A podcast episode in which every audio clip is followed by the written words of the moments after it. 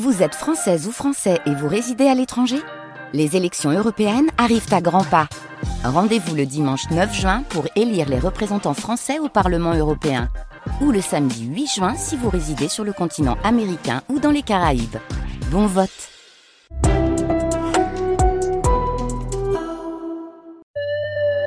Au cœur de l'affaire Daval.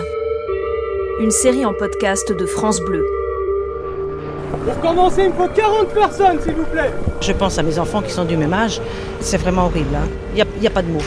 Nous avons décidé de rendre hommage à Alexia par l'organisation d'une marche blanche.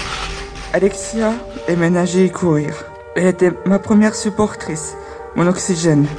Il est profondément dévasté par les conséquences de ce geste auprès de la famille d'Alexia, auprès de sa famille. Une joggeuse disparaît. L'appel à témoins que nous avons euh, diffusé dès les premières heures de la disparition Le colonel Blodez, patron des gendarmes de Haute-Saône en 2017. a été lu par 3 millions de personnes, a fait l'objet de 10 000 commentaires et a suscité une avalanche de témoignages pour certains extrêmement intéressants. Samedi 28 octobre 2017, un homme se présente à la gendarmerie de Grès. Sa femme est partie dans la matinée faire un footing.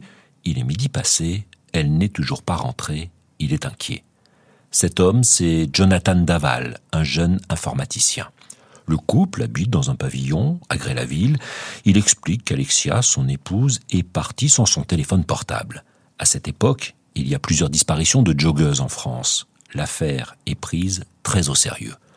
Le colonel Jean-Michel Blodez est à l'époque commandant du groupement de gendarmerie de Haute-Saône. C'est lui qui dirige les recherches sur le terrain. Alors dès les, premières minutes du signalement de la des moyens ont été engagés immédiatement. Vous le savez, les premières minutes sont cruciales.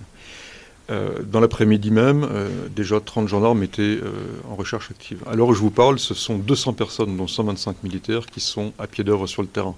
Ce sont trois embarcations, ce sont six plongeurs, ce sont un hélicoptère, ce sont des maîtres chiens, ce sont un sonar qui euh, traque les, fonds euh, des étangs et du cours de la Saône.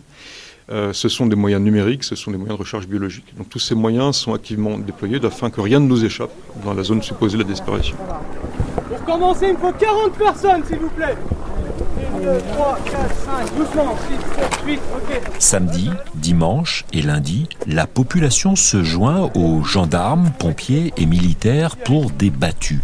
On remonte le parcours qu'Alexia Daval est supposée avoir fait lors de son footing. 10 ici, 10 ici. Vous suivez le maréchal des logis en jaune.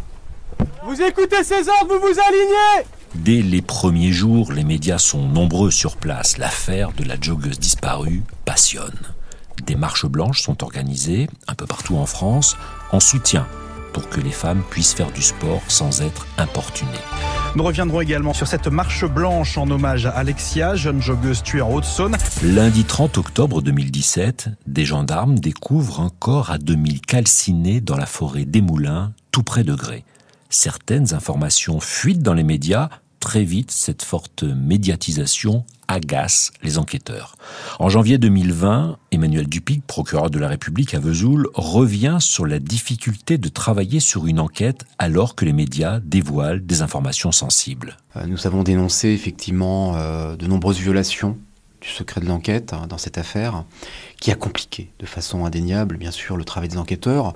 Je vous livre pour, euh, pour illustration les, premiers moments de l'enquête, hein, où, euh, lorsque j'ai été appelé par les gendarmes sur la découverte du corps hein, vraisemblable d'Alexia, j'ai reçu un appel d'un de vos confrères journalistes, alors même que je me déplaçais, je n'étais pas encore sur le corps, euh, pour m'indiquer qu'ils avaient l'information, qu'ils allaient en sortir sortir l'information. Je ne sais pas si vous imaginez comment ça peut perturber l'enquête. Donc euh, j'ai demandé à ce journaliste, euh, ce qu'il a accepté, de le mettre cette information sous embargo pendant deux heures pour me laisser tout simplement le temps de rencontrer la famille, la mère, le père, et d'annoncer cette nouvelle, euh, la découverte d'un corps, euh, aux familles des proches. Donc vous voyez que en dehors de l'émotion qu'on peut imaginer, toutes les difficultés que l'on peut rencontrer dans la communication en temps réel d'éléments capitaux d'une enquête. La communication en temps réel n'est pas prête de s'arrêter. Elle va d'ailleurs durer tout au long des trois années d'enquête. Ce fait divers local est en passe de devenir un feuilleton qui va passionner la France. L'affaire Daval, une série de podcasts France Bleu, proposée par Jean-François Fernandez, à la réalisation Jean-François Dehec, sur une musique originale de Mathieu Rose.